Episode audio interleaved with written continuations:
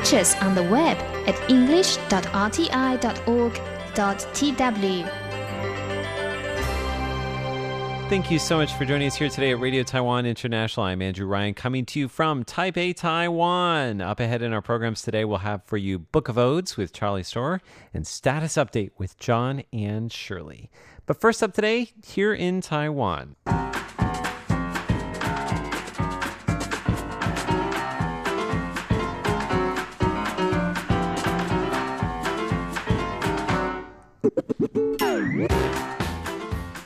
Today is Tuesday, January 22nd, and you're listening to Here in Taiwan on Radio Taiwan International. In the studio today, we have with us Natalie So, Hello. Jake Chen. Hello. I am once again Andrew Ryan, and in today's program, we're going to tell you about the very first Taiwanese American presidential hopeful in the United States, Andrew Yang. We'll tell you all about him. And also because this is the time of the year end party.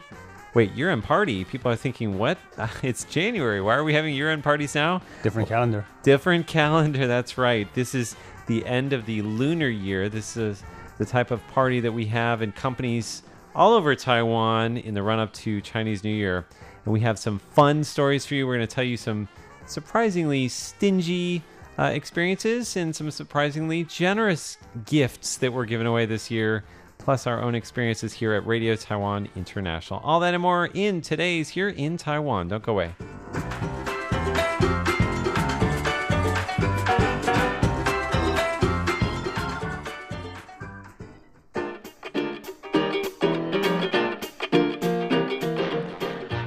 To start off with politics and then we'll move on to entertainment. So now you're going to kick things off by telling us about Andrew Yang, the first Taiwanese American presidential hopeful in the United States. Yes, he's also the first Asian uh, American to run for president. And, um, well, he's running, he's hoping to run for the Democratic Party. He said just over the weekend that he's proud to be a Taiwanese American.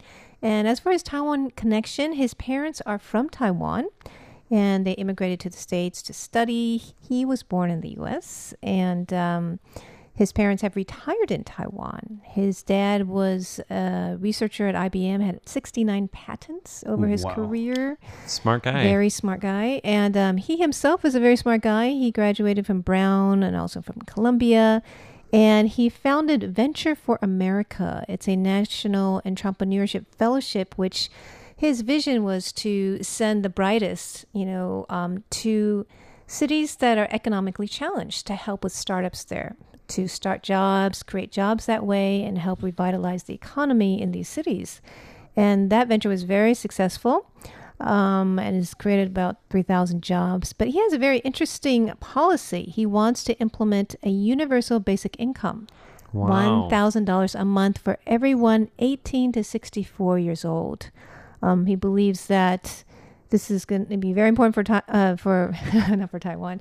I wish Taiwan would have for one of US those. citizens. It's. We're so used to saying that, right? I know, and uh, uh, you know, he knows that. Uh, he said that AI is going to eliminate one third of all American jobs. There's a Artificial major intelligence, yeah. crisis, yes, Right. Um, and so he wants to help people in this way. So he's got a lot of innovative ideas. Yeah, and come, I did a little research uh, uh, after you mentioned him, and he worked in Silicon Valley for quite a while. Uh, I think prior to funding the the venture. Um, yeah, I mean, coming from a guy in that industry, I think he, you know, if he has got a solution, I'm definitely all ears. So this Hmm. is quite exciting. I mean, many people say he's a long shot. You know, he's not a politician. He's an entrepreneur. He doesn't talk like one. I agree. and but he he really is uh, trying to find solutions to some major problems that America is facing. Yeah. I have a fun fact for you because you said that uh, uh, Andrew Yang could become the first Asian American presidential hopeful for a major party. Well, he wouldn't become the first Asian American presidential hopeful across the board, but if he, of course, wins his party's nomination, that would be uh, the case. Uh, there was an uh, American businessman and politician from Hawaii whose name was Hiram Leong Fong. Uh, so he Really? actually has Cantonese parents, um, the son of uh, illiterate Cantonese immigrants. Wow. He overcame poverty to become the first Asian American United States senator, serving from 1959 to 1977. Oh, wow. In 1964, Fong became the first Asian American to run for his party's nomination for president of the United States. To date, he is the only Republican to ever hold a Senate seat from Hawaii, the only Asian American to seek the presidential nomination of the Republican Party until Bobby Jindal in the 19, in the 2016 primaries. How come we haven't heard of? Well, I haven't been paying attention. Huh? What a guy! That was a long mean, time both, ago, though. Both of them. It'd be interesting to watch and see what happens with Andrew Yang. Yes. Yeah. um, and see how far he gets. He said, of course, he's running for the Democratic Party's Mm-hmm. uh, nomination. It's going to be a big field this this uh, next election. I feel in Very exciting. 2020, very exciting indeed. And if, of course, if we hear anything more about Andrew Yang and his bid, we will let you know in here in Taiwan. Even though that's about there in America.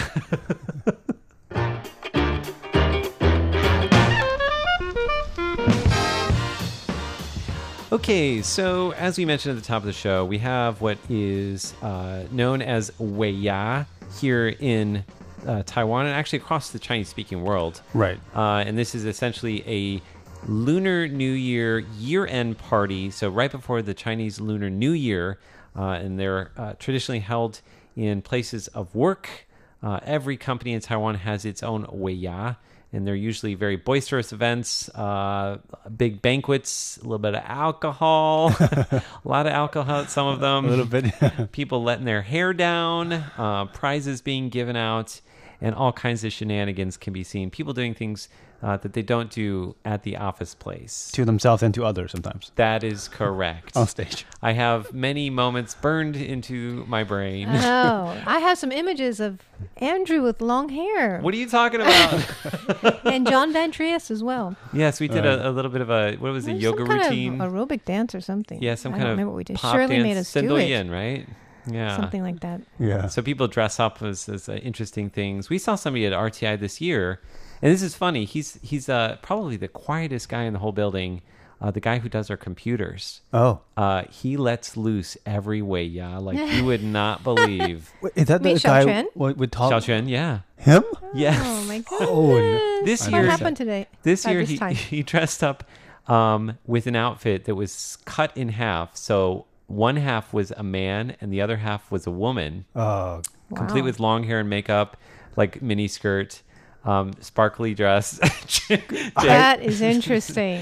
and he's sang us a, duet So male on one He side, sang female on the both. other. Wow, Yes! that's I- quite a talent there. I can't. I mean, to our listeners who's never met the guy, I can't even picture the guy talking for more than ten seconds in a row, and he did that. I'm telling you, it's always That's people you don't expect. amazing. for real. I was planning, uh, picturing him, um, you know, trying on the outfit at home and like practicing.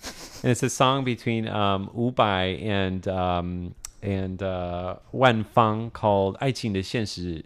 uh, reality of- okay. So it's like the registered mail of love, Mm. a love letter at, with registered mail. Register mail. Yeah. And he did two voices. Yeah, Oh wow, amazing. jumping back and forth to show So different sides of him. and he certainly showed a different side of himself that night. So, um, yes. So, Jake, you're going to tell us a little bit about some interesting Weiya that have uh, uh, been held here in Taiwan, and specifically some interesting prizes that have been given away. Yes. Now that the uh, year-end banquet has just concluded uh, last weekend across most companies in Taiwan, um, the internet is filled uh, with the latest uh, stories, memorable ones. Lots of pictures. Right, for good and bad reasons.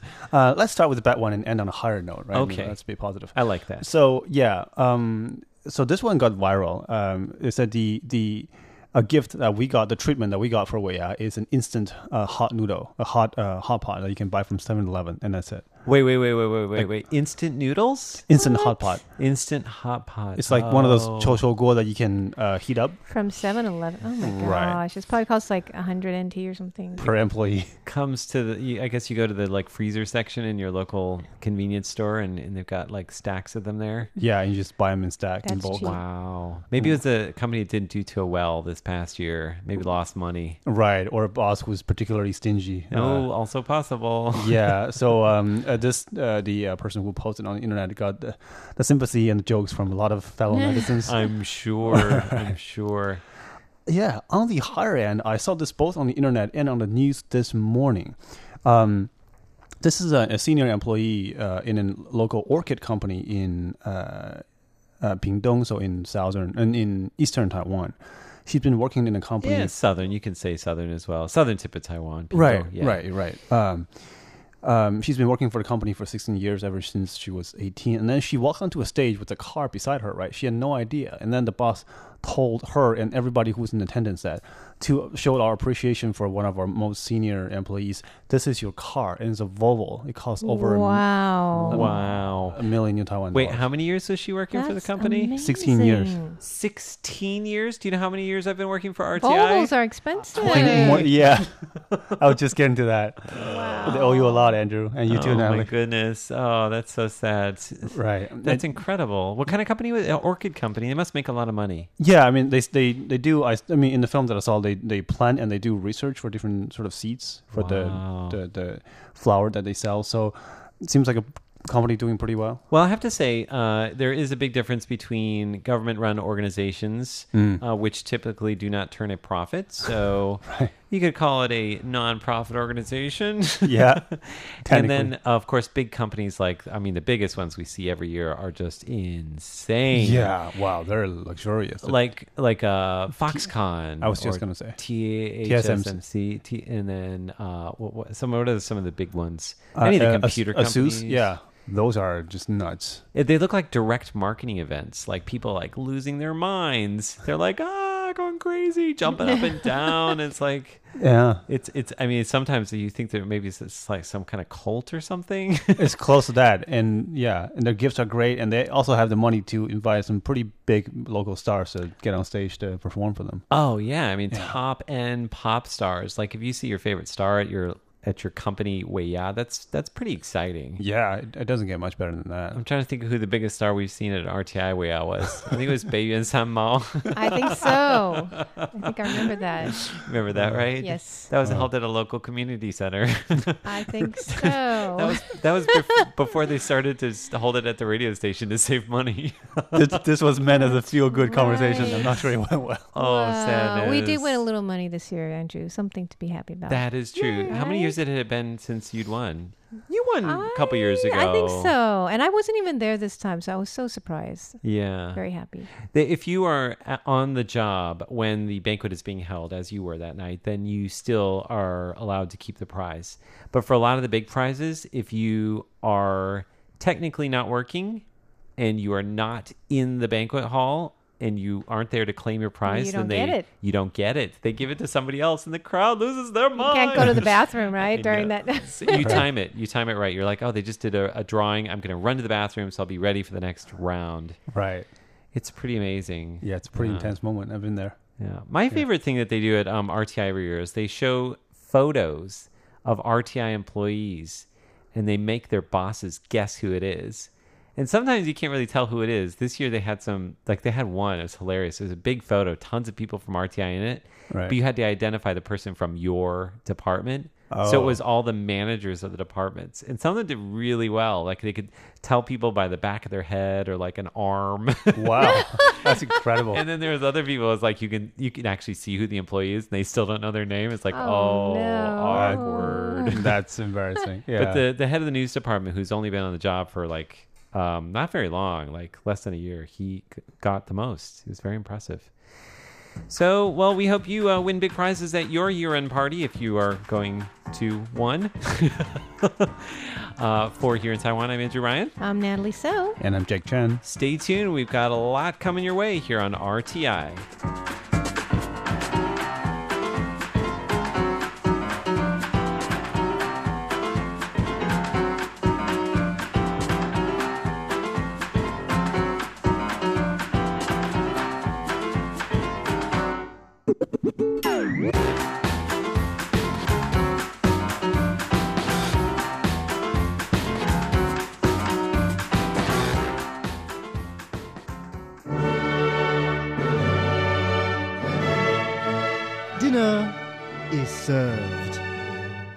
Andrew Ryan and Ellen Chu as they sample their way through Taiwan's culinary delights. Andrew, I thought we said no more intestines. That's on Feast Meets West. every Saturday, only on Radio Taiwan International. Radio for refined palates.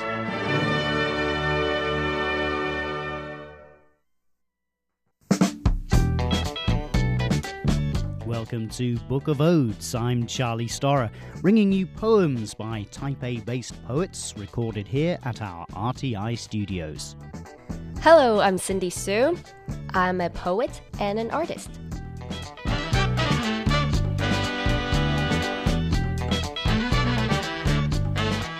So, is being accessible an important part of what you write? Yes, I think so. Because in the beginning of my career as a poet, when I was in high school and middle school, I think that was just for me. It's just me ranting about whatever it is that's on my mind, whatever feelings I have that's overflowing.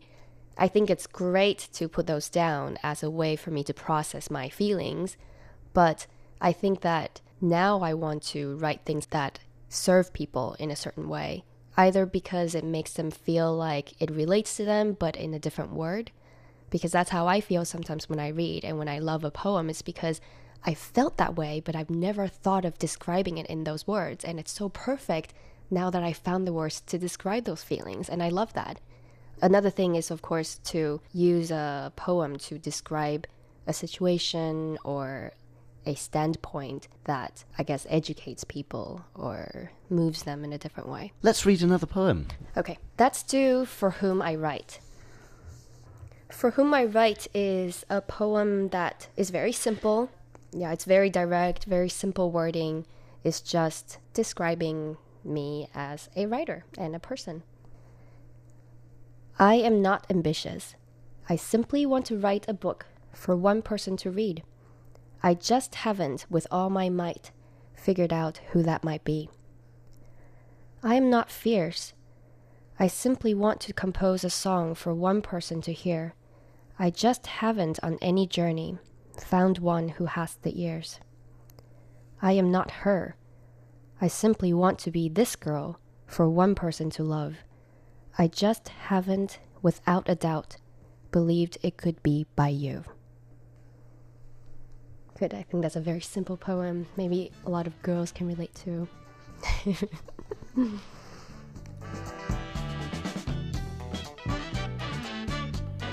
Is identity a big uh, theme in your poetry, would you say? Um, definitely. yeah, definitely. My identity and how I feel like I relate to this identity. A lot of times I think in my poems it's the way that I want to express my relationship with my identity, a way to communicate with other people who have similar identities.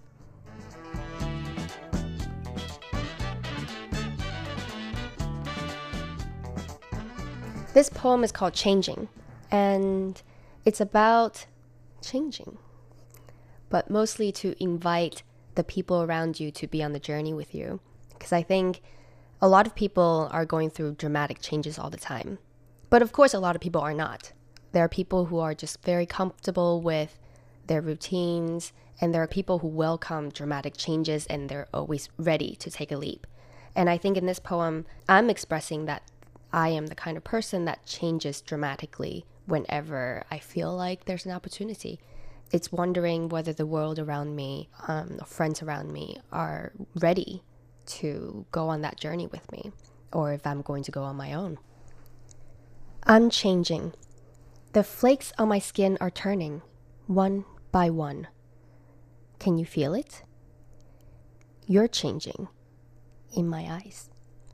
My pupils are dilating back and forth, like your zoom lens.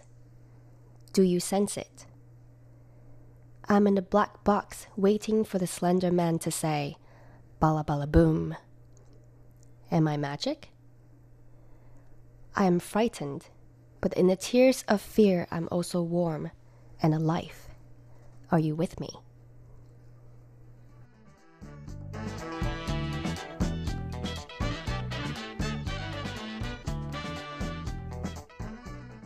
So, I'm going to read a poem from the series about the world.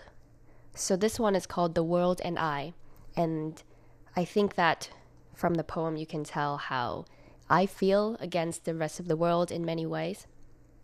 Theirs is a world of multiplication, roots, and mass production. I am sewing socks by hand. They are moving mountains and building empires. I've planted a dandelion. Their radios blast with a thousand man army's chant, while I squat here, muttering my song. What if a parrot suddenly flew in and rested in the palm of my hand? Would they hold their breaths and let time freeze frame?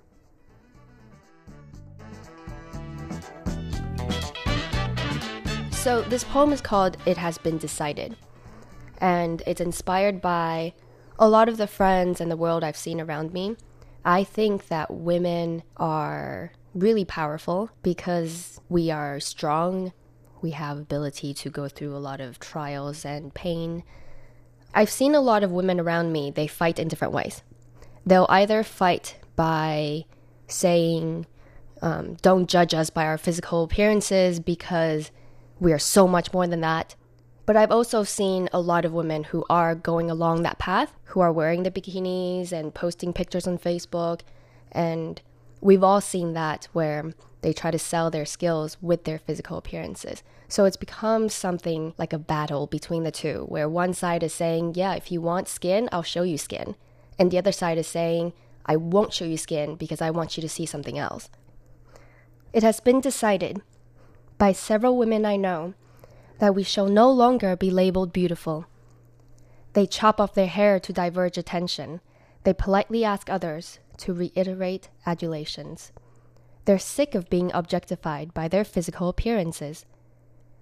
I've had my share of opposing such superficial perspectives, but I've seen the truth to why we're so attractive.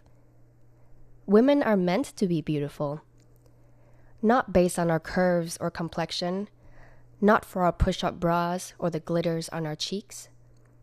We're beautiful because when we fight, we fight to defend what we love.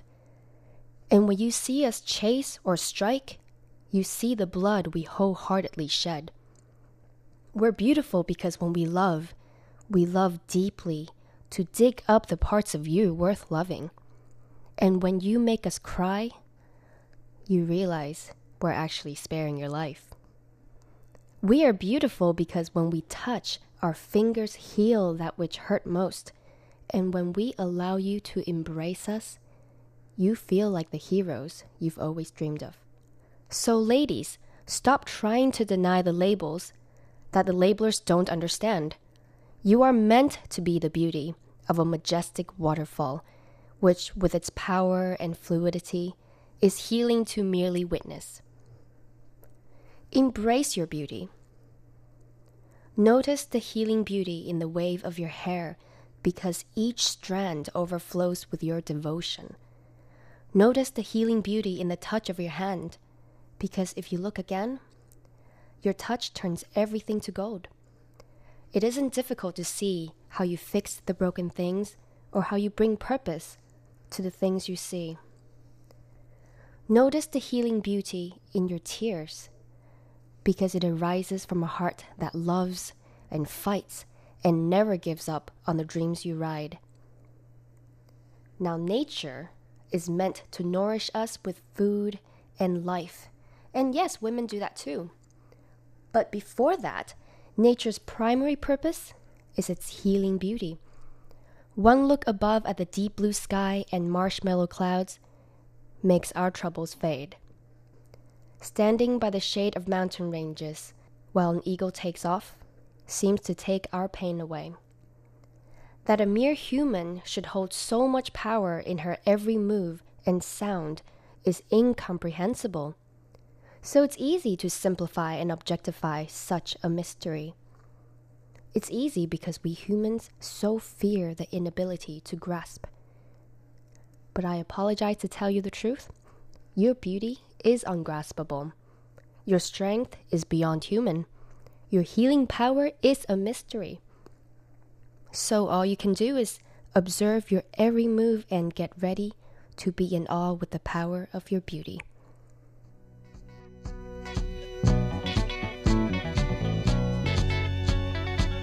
Thanks for listening to Book of Odes, where today my guest has been Cindy Sue.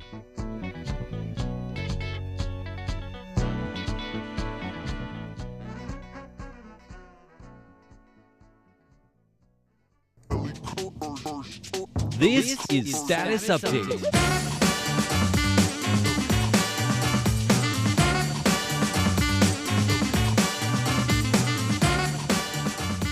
Hello, you've just tuned into Status Update. I'm Shirley Lin. I'm John Van Trieste. We'll be getting to your letters, your Facebook comments, and also announcing the number one traditional profession that's still alive and well, uh, and well in Taiwan.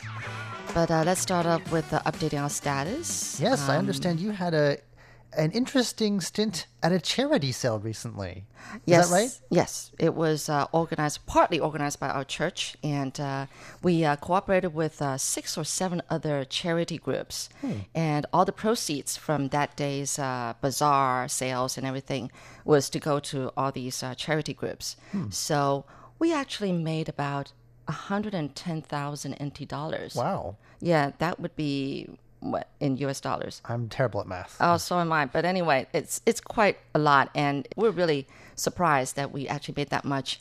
Um, I was uh, in charge, along with some other people, uh, of the booth that was by Huo. It's like we had the booth for clothes and shoes, another booth for like you know um, uh, kitchenwares and stuff, and then another booth for like kids stuff and everything. And ours was like we took in stuff that didn't belong to any of the other booths. You know So what I the mean? miscellaneous Miscellaneous. category. That right? Exactly. and was this secondhand stuff that people donated from their homes? Well, it or- could be totally new or secondhand, but we actually did say we want everything to be 80% new.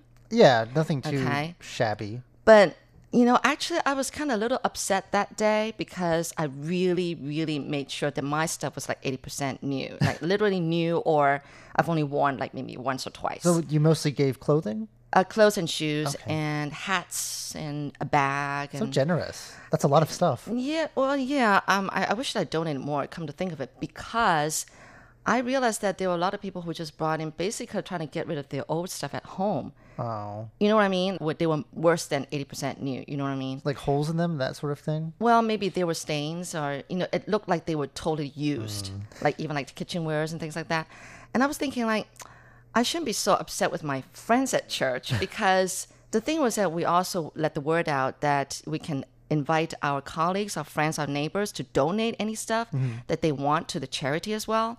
And it could be that they didn't you know, click in about 80% You know, They're going, oh, great, I can get all my stuff out there. And that's how I'm going to get rid of my Well, eighty clut percent at new. home. That's a very uh, vague definition too. Like, what's what does that mean exactly? Maybe say no Oh. Stains, please. Okay, you or got a point. Yeah. Everyone's I definition think- of eighty percent new might be different, so it's no standard there. Yeah, I think you're right. So I, I shouldn't get also upset. And then, um, yeah, I think we should make it more clear next time what that meant. You know, make a list or something. Yeah, like some that. requirements. I mean, there are closed donation boxes around town where you can get rid of that sort of thing. And I think people will probably accept some of that. But you know, if that's not what you were looking for, was it just clothes? You said you said it was sort of miscellaneous things. What other knickknacks and things did you have? Gosh, you name it. I mean, there were some things I really didn't know what they were, and it you didn't know what they were. Yeah, you had to, you know, you had to try to figure out on your own if the owner didn't tell you what it was. Um, they were like 3D store stoppers. What do you call them? Oh, yeah, yeah, yeah. They're really they're they're they're kind of nice and neat, but um, and then there were all the miscellaneous like jewelry because we didn't have a booth exact for jewelry, and then um, oh gosh, I don't know, and then all these like what electronic stuff that I don't know a thing about, and so Oh. it's like, and then like used um, hair dryers, you know. It really looked like was used. Oh, boy. you know, like lamp stands and you know things like that. Yeah, there was someone who actually donated a brand new um, pet clothes, Unused pet clothing. pet clothing. Hmm. Yes, That's an item that more people than you would think have in Taiwan. yeah, and and actually it wasn't just sales. I mean, we had a stage, and different daddies and kids went on stage to perform, and then there were people who were singing, and that's nice. others who were doing a dance. And do you know a, a dance video that's gone viral? It's called Baby Shark. I've heard of it. I haven't seen it. Well, it was from that bazaar that I first learned about this song or this YouTube. But anyway, this dance. It's so cute. Yeah, and they were all on stage, you know, wearing the swimming goggles and uh, swim caps. Oh, they even coordinated costumes. Yeah, they did. That's why they were so cute. And these little kids and their daddies, they were dancing, doing the dance. It was just cute. Anyway. Oh, that's nice. I'm glad it was a success. Yeah, Despite yeah, it was pretty good. Partially more used than you would have liked them to be. Yeah, I know. clothing. Well, that was a very fun weekend I had. That's great. Uh, very uh, fun-filled, uh, yes, time I had. But anyway, let's get to your letters. We always love doing that, and uh, we love to hear what you have to say about our programs. So our address is PO Box one two three one nine nine Taipei, Taiwan. Our email is rti at rti.org.tw, and you can also reach us on Facebook. So be sure to leave us a note there as well. Before we go on to our letters, actually, we have a little bit of an announcement. Uh, we we have our list here in front of us right now of our 2019 monitors. So Yes. would you like to do the honors? The first Thank one you. is Okay, the first one is Roger Tidy of England. the second is Dr. T. Elampuranan of India. Okay, the third is Henry. There's this is in no particular order. Yes. okay, there's Henry Umate of the Philippines, Andrew Kuznetsov of Latvia, Brian Newell of Indiana, USA, Ashik Ekbal Tokon of Bangladesh, Eddie Setiawan of uh, Indonesia, Jawahar Shaikh of India. and Atish Bhattacharya of India. So those are our nine 2019 monitors, and thank you all for letting us know how we're doing. Yes, thank you very much. And please do write uh, us letters and also leave comments on Facebook if you can. That would be wonderful. We just love getting those. We look forward to hearing what you have to say. Yes, yes. All right, so let's get to the first letter here. This is coming from Peter Ng of Malaysia. And it says here this is a reception report of Radio Taiwan International uh, on December 23rd at 0300 UTC using the frequency 15320 kilohertz. And uh, he listened to Book of Odes, uh, John, your program, Curious John, about the Museum of Gold Mine Town. And then Lights Camera in Asia, that's a new show from Jake Chen. Also, East uh, Feast Meets West, yes, it's Feast Meets West, about uh, Tang Yuan, yogurt, and Christmas balls. That's an interesting mix. I know, really. And actually, he's also included a New Year card. It's all nice and red because that's an auspicious color for the Chinese community uh, to mean like good luck and everything, prosperity. And it's got uh, the numbers 2019 for 2019 and one, two, three, four, five, five, no, six, six pigs. It's like a little game. How many pigs can you spot in this card? Yeah, really, because it's going to be the year of the pig come Lunar New Year. And uh, in the card, it says English Service Radio Taiwan International with the character Fu, which means uh, Luck, good fortune. good fortune, yes. And then signed by Peter Ng of Malaysia. Well, thank you so very much for the card. Thank you. We go over now to Japan, where Miki Yokohara writes, a Happy New Year. I had the pleasure of listening to your English language broadcast. I can understand English a little, and the, the next outline shows the contents that I was able to enjoy listening to. This is a report about our January 4th broadcast on 15320 kilohertz. SINPO pretty variable here. It starts out pretty good at 45343, but deteriorated a bit towards the end, 25232. Under the main points of the program, uh, there was the news, followed by Here in Taiwan, a discussion about the health promotion to patients by doctors and hospitals. Also, talk about a PhD at a Taiwanese university. After that, there was Stroke of Light, an interview with contemporary conceptual painter Alice Miku. That was followed by Eye on China, an interview about U.S. policy on China, asking uh, questions of a professor at a Taiwanese university. Chinese to go followed that, and that's when the noise started to come in, it says here, and there was a conversation about a book with a question mark afterwards. So that's unfortunate there. Uh, at the end of the hour, there was one more thing discussion about a government internet service. And at the end of the program, there was the schedule of our programs. Uh, it says here at the bottom RTI's English service on 15320 kilohertz at 0300 UTC. Condition of the waves was good at first, partially, it looks like, and then generally poor, and then the end was bad for listening. Along the way, there were also places where a Chinese program was crowded in amongst our English, so some interference there, it sounds like, too. That's a bit unfortunate. We let our technical department know about it, and hopefully they can resolve those issues. So thanks once again for writing in. That comes to us from Miki Yokohara of Japan. Okay, the next one is coming to us from Atish Bhattacharya of West Bengal, India. It says here, I hope all of you are having a wonderful time. Here are my best wishes for you throughout the new year 2019. And he listened in on Tuesday, January 8th, and he gave a SINPO rating of 45343. uh, at the frequency 6180 kilohertz. Under comments, it says Here in Taiwan was the very popular show which I got the opportunity to listen to, and it was being presented by Natalie So, Jake Chen, and Andrew Ryan. The first topic of the discussion was on the information about the lowest birth rate in Taiwan in the last eight years. It was really a matter of big concern for Taiwan. I learned from the talks that the possible reasons behind this phenomenon are that the marriages have gone down and having kids are very expensive, independent mentality of higher educated people, etc. Its negative effect on the economy is also something to be worried about. This is true that there will be less people to take care of the elders. The second discussion was on the viral news about the extreme case of saving money on electricity. It was really interesting to know that someone posted on Facebook his lowest electricity bill. Last and most enthralling subject was that Taiwan made it up made it in the top 10 tourist destinations of the year. Taiwan is famous for its tourist destinations, beautiful temples, and mountains for cycling. Okay, well, thank you so very much for the details. That was again coming from one of our monitors, Atish Bhattacharya of West Bengal, India. Staying in India for a moment, we go over now to Jawahar Sheikh, who's writing to us from Chennai, India. Uh, it says here, Dear Sir and Madam, warm greetings to all of you at RTI, and my high respects to Paula, who sent me an email appointing me as the RTI monitor for 2019. Yes, we've just announced that. Congratulations. Uh, it says in total, I sent 144 reception reports to RTI during the year 2018. Yes, we're very grateful for all of that. Uh, that means on every month during 2018, on average, I sent to RTI 12 reception reports. I hope to do better this year, 2019, and we also look forward to hearing more from you this year. This, this is a report about our January 1st broadcast from 1600 to 1700 UTC on 6180 kilohertz.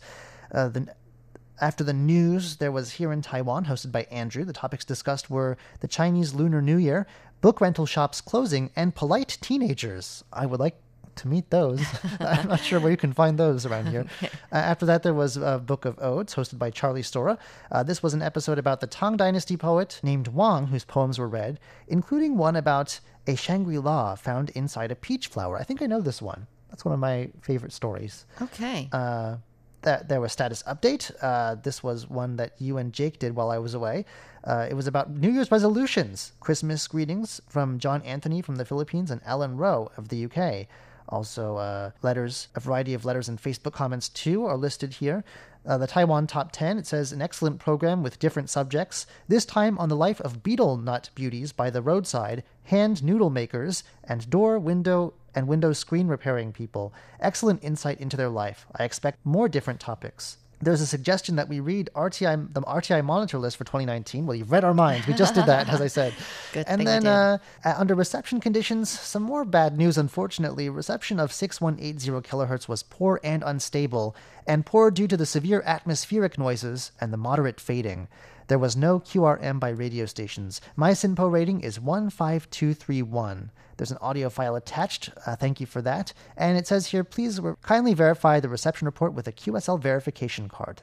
So that comes to us once again from Jawahar Sheikh of India. Yeehaw! It's a Facebook roundup.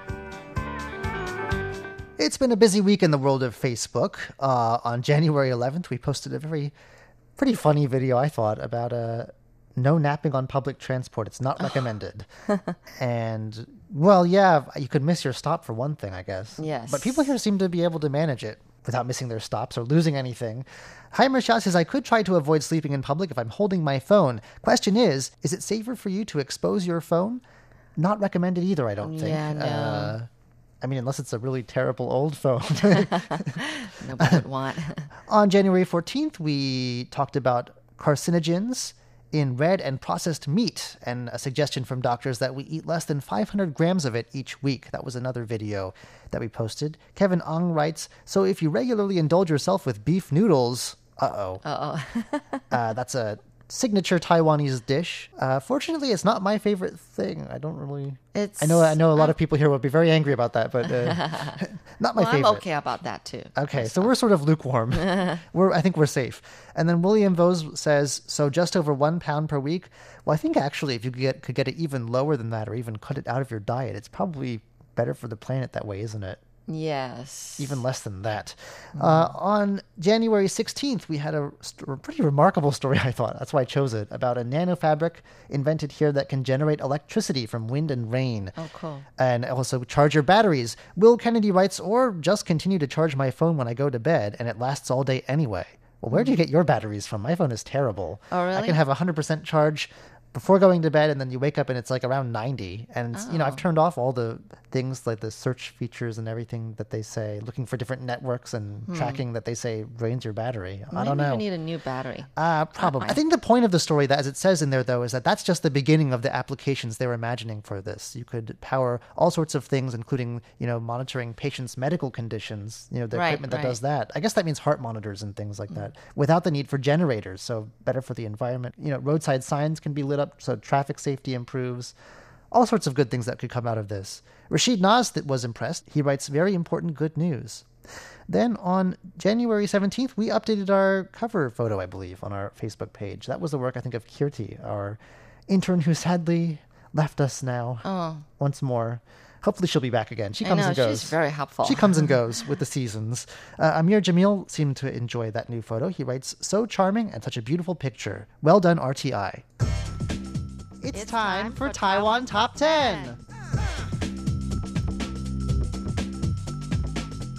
As we've already said, our topic this month is 10 traditional professions that are still alive and well here in Taiwan. And today it's time, I believe, that for us to present number one in this month's list. All right.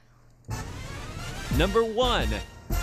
Our top entry for the month is the roadside flower seller, and this is a specific type of, I believe, orchid, and they're very fragrant. And there's one Very actually like right in front of our station. She like camps out there every morning with a stool and a basket of flowers, selling them to passing motorists. It's a bit dangerous, you know, this work, darting between traffic, trying to get people rolling down their windows. Mm. Yeah, they wait until you know it's red light and they, they start walking. Yeah, if to you miss that, that could be a bit dangerous. Yeah. Uh, but taxi drivers especially buy them all the time. You'll find them on all the rear view mirrors in a lot of taxis. So they do have a good customer base and are apparently able to make a decent living. Yeah, sometimes my husband buys it and you know it just fragrance the whole car. Yeah, it's like a bunch of them on a little metal sort of key ring almost. Yeah, yeah.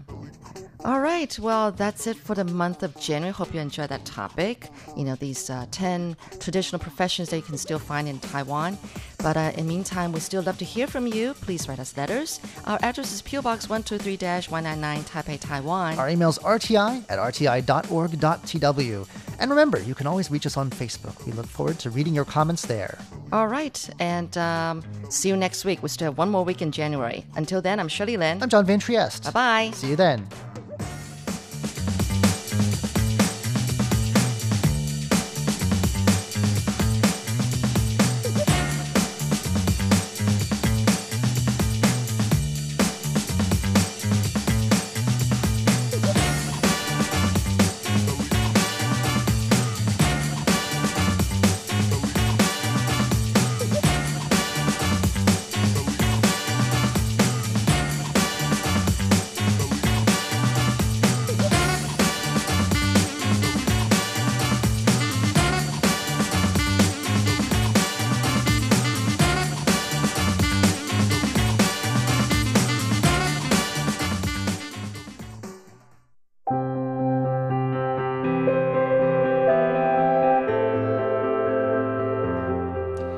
You so much for staying with us here today at Radio Taiwan International. I'm Andrew Ryan, back once again in the studio with Nally So and Jake Chen, and we're going to leave you today with one more thing.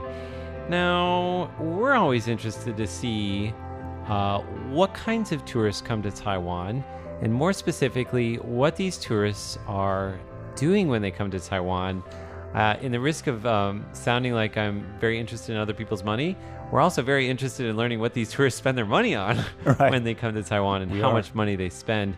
Now, Jake, you have some fascinating charts there that are going to shed a little bit light on uh, what is going on in terms of tourists coming to Taiwan and buying stuff. Right. I mean, if you look at the the bar charts and the pie charts that I have here, this is like a math class. You know, I'm, I'm going back to, to middle school. You might have to like simplify it for us. I'm, I'm trying to yeah grasp it myself. You have about three and a half minutes. Right. okay. So uh, these are according to the latest statistics that uh, um, the uh, Tourism Bureau provided. Um, so we're looking at um, the first chart is um, how much tourists from around the world spend per person per day. And it is calculated based uh, on US dollars. Is this also including how much money they spend on a hotel room and food? Hotel room, food, shopping, so Everything, every okay. dime Oh. that they sp- spend after they physically arrive in Taiwan.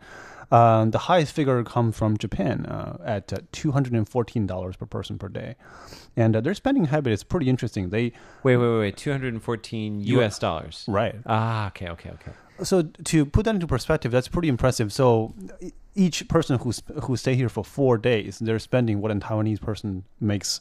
I mean, starting salary for a month. So in four days, they spend what one person in Taiwan earns in a whole month. Yes, Wow. that's Okay. a pretty big spending power. Well, I mean, clearly they're on vacation, so they're going to be spending more than you would normally spend in a we day. we but do that too when we're on vacation. We Right. spend a lot of money. All of us do. Right, right, right. Yeah. Okay, and what do they spend that money on? Um, their spending habit is pretty interesting. Uh, they spend on a lot of the, the more delicate stuff. Uh, they uh, tend to spend on food, but not what you're thinking the typical Taiwanese night market. That's not the favorite spots for Japanese tourists. It's, they tend to go to high end restaurants to taste uh, the gourmet, for lack of a better word. Okay. Yeah. Whereas the South uh, Korean and uh, Chinese uh, tourists, they comes in second and third uh, in terms of average at 195 and 184 US dollars per day. Uh huh. Um, the South Koreans uh, and Chinese are much more adventurous and diverse in their spending, uh, with the Chinese spending uh, quite a bit more on shopping. So they tend to save a bit on food, but they spend a lot on, on buying souvenirs and, and local products. And also like name brand items as well. Yes, most Yeah. definitely. Okay. Um, so uh, and so, and this is, nobody spends their most of their money on where they stay on lodgings, or is there any group of, of people who like they, they like to stay high end, and then they save in other areas? Apparently not. This is a really good question. Most of them don't spend that much on lodging. I think that probably explains why uh, Taiwanese hotels are not doing so well. Yeah, we saw that five star hotel close down, the the Westin. Yeah, That's right. Yeah, They may Yeah. be traveling in groups, uh, t- tour groups, so they get a discount on lodging yeah. if you do that way. I Well- should mention also that, that I believe their rent was up at that hotel, so I don't want to say that was entirely because the hotel wasn't doing well, right? Right. Coming right after that is uh, uh, tourists from uh, Macau and Hong Kong, which is uh, on par with Chinese tourists in terms of spending. Um, interesting, U.S. Uh, tourists uh, spend 156 U.S. dollars per month, and then Sorry, Per per, day. day. per day. Sorry, per day. So a lot less than the Asians, huh? yeah, and um, and European tourists spend even less at 137 uh, U.S. dollars. Interesting. I be- wonder if that's because of backpackers. Do Yeah. backpackers pull down the, the overall price that people spend? I think I think it does, and I think the tourism agency actually uh, noted that, that because a lot of people really save on their daily spending, um, and I actually like that. I don't think you know spending more per day it gives you a better experience. You know, I'd rather walk through and talk to more people when I when I travel to a place. So I do like their habits, to be honest. Amen to that, because you know what? Chatter and chatting with people and making friends, it's all free. And it's the best you can take away from a place. That's true. true. That's true. That and photos. Yeah. Well, thank you so much for joining us for all of our programs here today at Radio Taiwan International. On behalf of the English service, I'm Andrew Ryan. Wish you a wonderful rest of your day thank you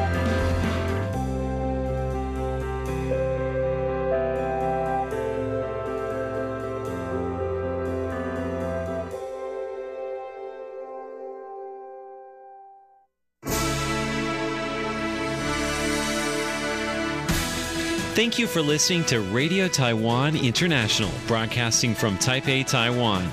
Check out our website at english.rti.org.tw. Again, that's english.rti.org.tw for the latest news and features from Taiwan. You can also listen to our programs and watch videos as well. Our 60 minute English language program can also be heard every day at the following times and frequencies. In southern China and South Asia from 1600 to 1700 UTC on 6180 kilohertz. Again, that's in southern China and South Asia from 1600 to 1700 UTC on 6180 kilohertz. And in Southeast Asia from 0300 to 0400 UTC on 15320 Again, that's in Southeast Asia from 0300 to 0400 UTC on 15320 kilohertz. We'd love to hear from you. Please send your comments to P.O. Box 123 199, Taipei, Taiwan. Again, that's P.O. Box 123 199, Taipei, Taiwan. Or send an email to rti at rti.org.tw. Again, that's rti at rti.org.tw. Also, visit us on Facebook. The address is fb.me forward slash Radio Taiwan International. Once again, on Facebook, we're located at fb.me forward slash Radio Taiwan International for videos, photos, and news of interest from Taiwan. Thank you once again for listening to Radio Taiwan International.